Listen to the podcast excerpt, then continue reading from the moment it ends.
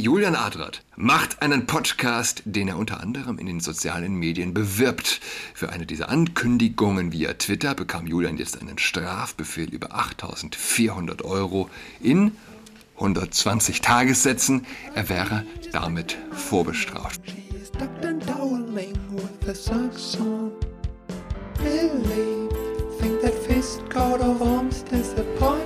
Hallo und herzlich willkommen zu Adrats Podcast.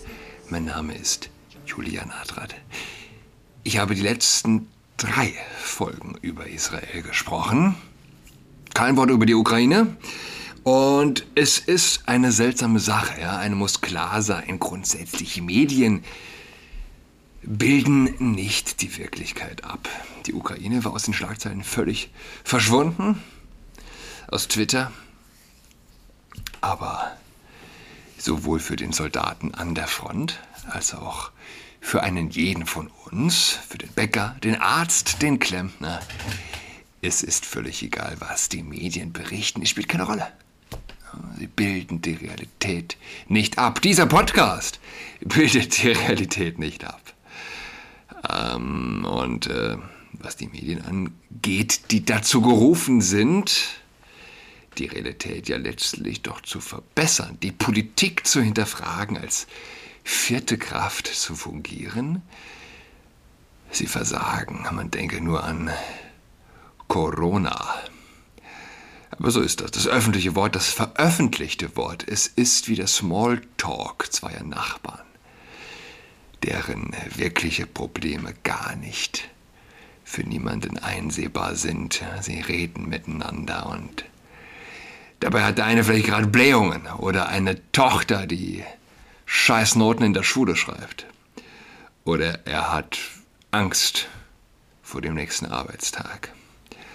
Aber man labert miteinander. Und letztlich, letztlich ist es irre, was der Mensch alles hinter seinem Ge äh, Gesicht verbergen kann. Man grüßt sich, guten Morgen, ja, wie geht's? Ja, gut. Und vielleicht, vielleicht hat man gerade mit einem Menschen gesprochen, der in der Hölle lebt. Und du hast es nicht gemerkt. Äh, Genug gesabbelt, kommen wir zu wichtigen Themen. Skandal im britischen Gesundheitswesen, äh, Gesundheitswesen. Fast jede dritte Ärztin sexuell missbraucht. Die Meldung kam, die ist schon alt. Die war auf Bild am 13. September, dem Tag meines Geburtstages. Aber ich kam bisher halt eben nicht dazu. Konnte diese Realität bisher nicht kommentieren. Schockstudie aus Großbritannien. Chirurginnen berichten von skandalösen Zuständen in den Operationssälen von Krankenhäusern im ganzen Land. Laut einer Studie wurden bis zu zwei Drittel aller Ärztinnen bei ihrer Arbeit sexuell belästigt, angegriffen und sogar im OP vergewaltigt.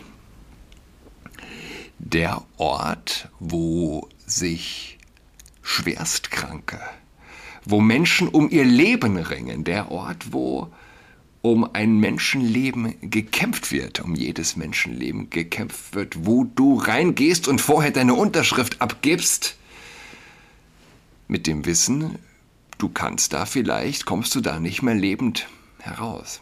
In diesem Raum also wird fast jede dritte Chirurgin vergewaltigt. Was sagt uns das? Was sagt uns das über das Verhältnis von Mann und Frau? Was sagt uns das über das Gesundheitswesen? Was sagt uns das über die Welt, in der wir leben? Fünf Jahre wurden Daten und Ärzte im National Health Service NHS, das staatliche Gesundheitssystem im Vereinigten Königreich, befragt und beobachtet.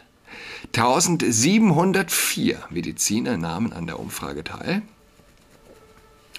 738 davon waren Frauen die analytische Studie wurde von den Universitäten Exeter und Surrey und einer Untersuchungsgruppe für sexuelles Fehlverhalten in der Chirurgie in England durchgeführt. Die Untersuchung bewertete die Erfahrungen aller Befragten hinsichtlich sexueller Angriffe, sexueller Belästigung und Vergewaltigung durch Arbeitskollegen. Die Mediziner wurden außerdem befragt, ob sie Zeuge solchen Verhaltens wurden. Im Vergleich zu Männern erfuhren und bezeugten Frauen häufiger sexuelle Fehlverhalten. Beispielsweise erfuhren 63,3 Prozent aller befragten Frauen sexuelle Belästigung. Bei den Männern waren es nur, nur 23,7 Prozent. Weiß ich nicht, nur 23,7 Prozent. Jeder vierte Mann wurde sexuell belästigt? Ehrlich? Ganz im Ernst, mir fällt das. Die, diese 23,7 Prozent von Männern, die sich sexuell belästigt fühlen, ähm, zu, diesen Prozent habe ich ehrlich gesagt mehr Fragen als zu den 63,3 Prozent der sexuell belästigten Frauen. Gut, seitdem auch wie dem sei. 30% der befragten Chirurginnen berichteten von Sexualangriffen. Sexualangriffen. Bei den Chirurgen lag diese Zahl bei 6,9%. Komm, mal ganz im Ernst, Hand aufs Herz. Die, das, das sind doch die 6,9% der Chirurgen.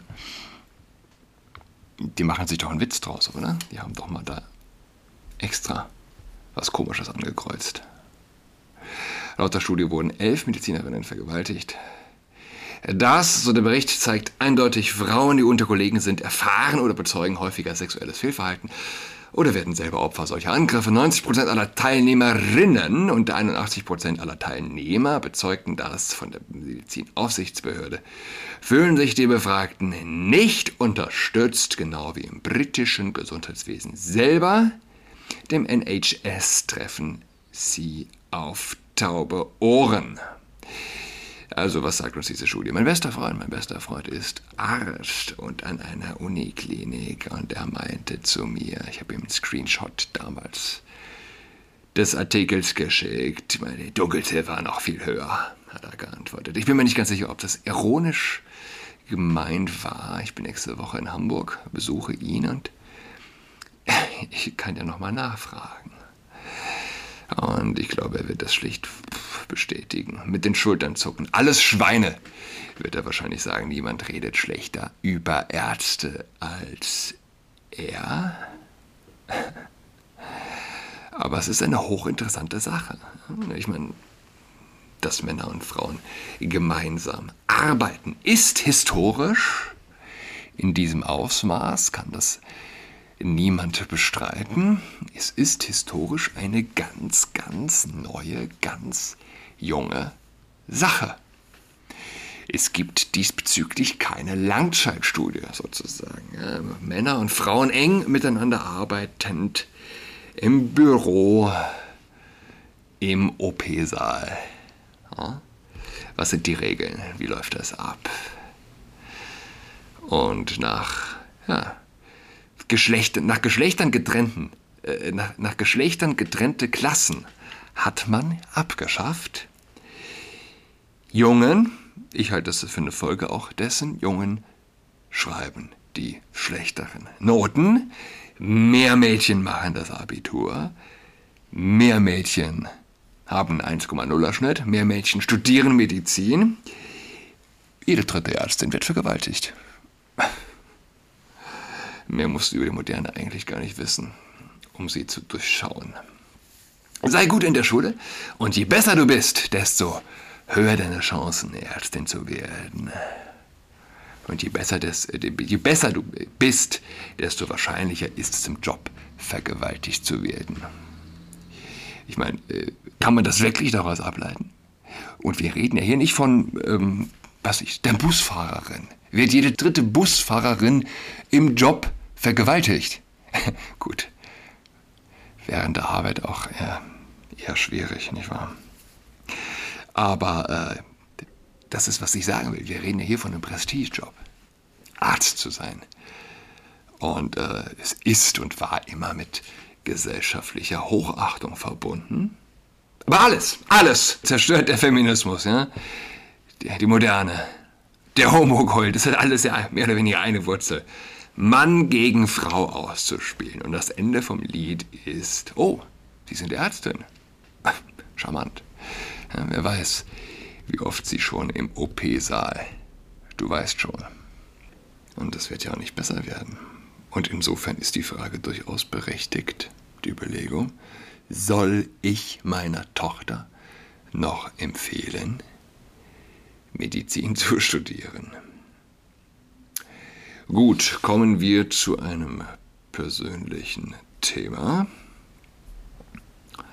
Anwalt Dirk Schmitz hat einen Artikel zu dem Strafbefehl verfasst, der mich letzte Woche erreicht hat. Ich lese von alexanderwalasch.de. Julian Adrat macht einen Podcast, den er unter anderem in den sozialen Medien bewirbt. Für eine dieser Ankündigungen via Twitter bekam Julian jetzt einen Strafbefehl über 8400 Euro in 120 Tagessätzen. Er wäre damit vorbestraft. Vorbestra äh, Vorstrafe beginnt ab 90 Tagessätzen. Recht ist, was dem queeren Volke nützt oder wie Mao sagt, bestrafe einen, erziehe 100, was auf das chinesische Sprichwort zurückführt. Ein Huhn töten, um den Affen Angst einzuflößen. Danach handelt die Berliner Justiz in unheiliger Kooperation mit grünen Staatsanwälten und des juristischen Lesens, des einfachen Rechnens und des nicht magischen Denkens unkundigen woken Amtsrichtern des Amtsgerichts Tiergarten. So wurde der, Zitat, Student Julian Adrat dort per Strafbefehl wegen Volksverhetzung, Paragraph 130 StGB zu 120 Tagessätzen. Ach ja, okay, er, er erwähnt es auch ja, ich hatte es nicht auf dem Schirm. Ab 90 Tagessätzen gilt man als vorbestraft. A 70 Euro insgesamt, also zu 8.400 Euro verdonnert. Das Gericht hat allerdings eine verdammte Dienstpflicht, den Antrag eines Strafbefehls ernsthaft zu prüfen und nicht einfach dumm durchzuwinken hat das Gericht keine Bedenken, ohne Hauptverhandlung zu entscheiden, so, ent, äh, so erlässt es den Strafbefehl und stellt ihn dem Angeklagten zu. Hat das Gericht allerdings Bedenken, ohne Hauptverhandlung zu entscheiden, zum Beispiel wegen der Bedeutung der Sache oder um Nebenumstände aufzuklären, so wird es eine Hauptverhandlung anberaumen. Hält der Richter den Beschuldigten nicht für hinreichend rechtlich oder tatsächlich verdächtig, lehnt er den Erlass des Strafbefehls ab. Hier stinkt schon die Tagessatzberechnung, denn das Gericht geht, die Akten geben kein höheres Einkommen her von 2100 Euro Monatsnetto aus, was einem Brutto von etwa 3150 Euro entspricht. Offensichtlich schwachsinnig, denn durchschnittliche Einnahmen eines deutschen Studenten liegen derzeit bei etwa 1100 Euro pro Monat oder 36,60 Euro pro Tag. Dieses hätte sich einem Amtsrichter aufdrängen müssen. Qualitativ ist dieser Richter unter Jura-Anfängern angesiedelt. In der Sache sagt die ständige Rechtsprechung hier wohl die jüngste zum Fall, Zitat, Neger des Oberlandesgerichts Hamm, ähm, nach 130 blablabla, Absatz so und so macht sich strafbar, wer in einer Weise, die geeignet ist, den öffentlichen Frieden zu stören, die Menschenwürde anderer dadurch angreift, dass er eine nationale, rassische, religiöse oder durch ihre ethnische Herkunft bestimmte Gruppe, Teile der Bevölkerung oder einen Einzelnen wegen dessen Zugehörigkeit zu einer vorbezeichneten Gruppe oder zu einem Teil der Bevölkerung beschimpft, böswillig verächtlich macht. Oder verleumdet. Diese Tatbestandsalternative knüpft an Artikel 1 Absatz 1 GG an und schützt damit den unverzichtbaren Kernbereich der menschlichen Persönlichkeit. Brandenburgisches Oberlandesgericht, Beschluss vom Blablab. Ja. Das Angreifen der Menschenwürde anderer stellt hierbei ein einschränkendes Merkmal des Tatbestands dar, dem die nicht die Funktion eines erweiterten Ehrschutzes zukommt. Fischer, 70. Auflage 2023, Paragraph 130 StGB RN. Und ich, ich überspringe jetzt die äh, juristischen Ausführungen, die feinen Ausführungen, für die ich Herrn äh, Schmitz sehr, sehr dankbar bin und mein Anwalt äh, bestimmt auch. Die überspringe ich jetzt. Es gibt dann auch ähm, Zahlen, Buchstaben folgen in den Quellenhinweisen, die zu, äh, zu zitieren ich auch nicht ähm, qualifiziert genug bin, um ehrlich zu sein. Und wen das im Detail interessiert, ich verlinke den Artikel. Der konkrete Vorwurf an Julian Adrat Ihnen wird Folgendes zur Last gelegt, so heißt es in dem Strafbefehl. Am 9.3.2023 gegen 11.37 Uhr verlinken Sie auf Twitter unter Verwendung Ihres Nutzernamens Julian Adrat eine Folge Ihres Podcasts, Adrats Podcast mit den Worten, der Transgenderismus gehört ausgerottet. Wie der Kommunismus, wie der Nationalsozialismus mit Haut und Haar. Der Tweet enthielt einen Link auf die Podcast-Folge mit dem Vorschaubild und den Worten Hashtag 187 Transgenderismus ausrotten. Wie? Zugegeben, das Wort ausgerottet hat in der deutschen Sprache eine ausgesprochene negative Konnotation und politisch-taktisch hätte der Autor dieses Beitrags das Wort nicht gebraucht, das von der Kernaussage des Gewollten ablenkt. Diese Kernaussage ist, dass der Transgenderismus eine gefährliche Ideologie ist wie der Kommunismus oder Nationalsozialismus. Es ist nach unserer Verfassung erlaubt, das politische Ziel der Ausrottung, also im Sinne von unwirksam machen, des Transgenderismus mit friedlichen Mitteln anzustreben. Das darf in der harten politischen Auseinandersetzung gebraucht werden. Volksverhetzung liegt nicht vor, wenn Mitglieder von LGBTQ sich mikroaggressiv traumatisiert fühlen. Es geht nicht um die Anzahl Anzeigender. Interessant ist, dass selbst die Betroffenen nicht behaupten, Julian Adrat habe konkrete Menschen ausrotten wollen. So schreibt queer.de hier in vier längeren Auszügen in Adrats Podcast macht der 32-Jährige schon seit längerem Stimmung gegen Queere. Menschen. Im März brachte er jedoch das Fass zum Überlaufen. Transgenderismus gehört ausgerottet. Wie der Kommunismus, wie der Nationalsozialismus mit Haut und Haar, lautete sein Resümee der 187. Folge. Auf Twitter erklärten mehrere Personen, sie hätten Anzeige wegen Volksverhetzung gestellt.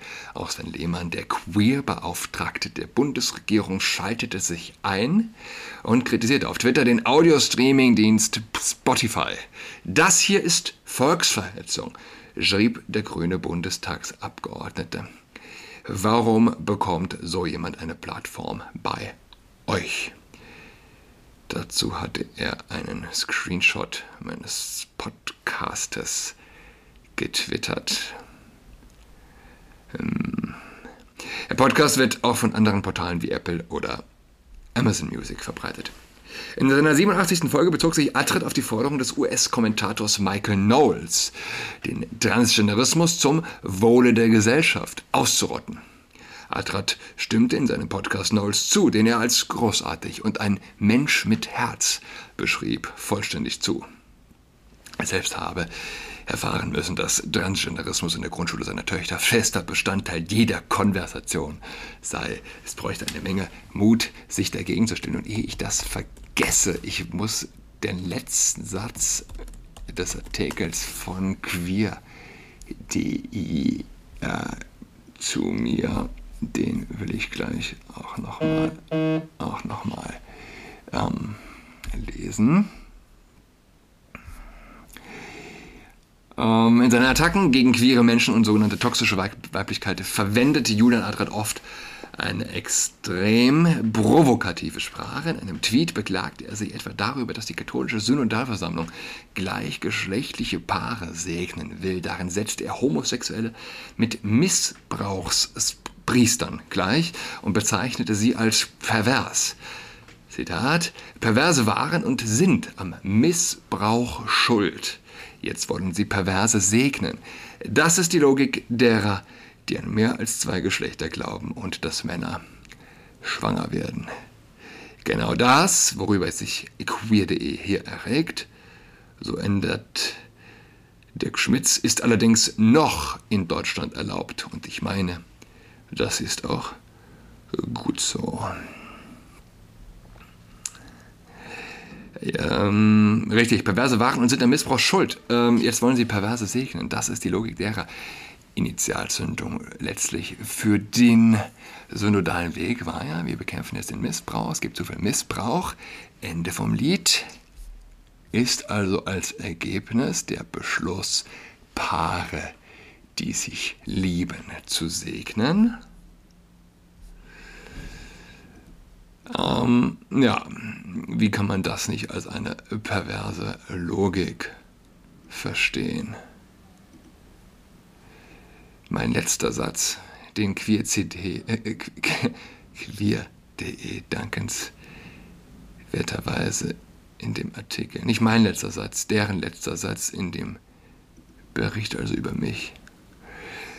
Dabei verbindet er gerne die verschiedenen Themen miteinander. Ein Genderstern macht mehr kaputt als eine Tonne CO2. Übrigens, danke an dieser Stelle an einen Leserkommentar.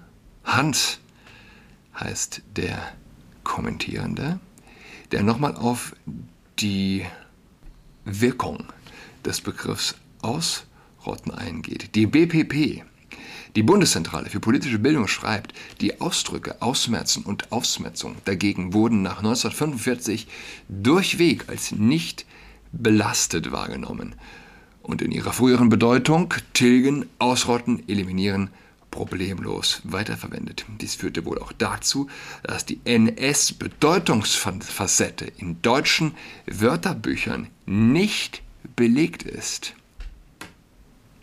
Interessanter Punkt, nicht wahr?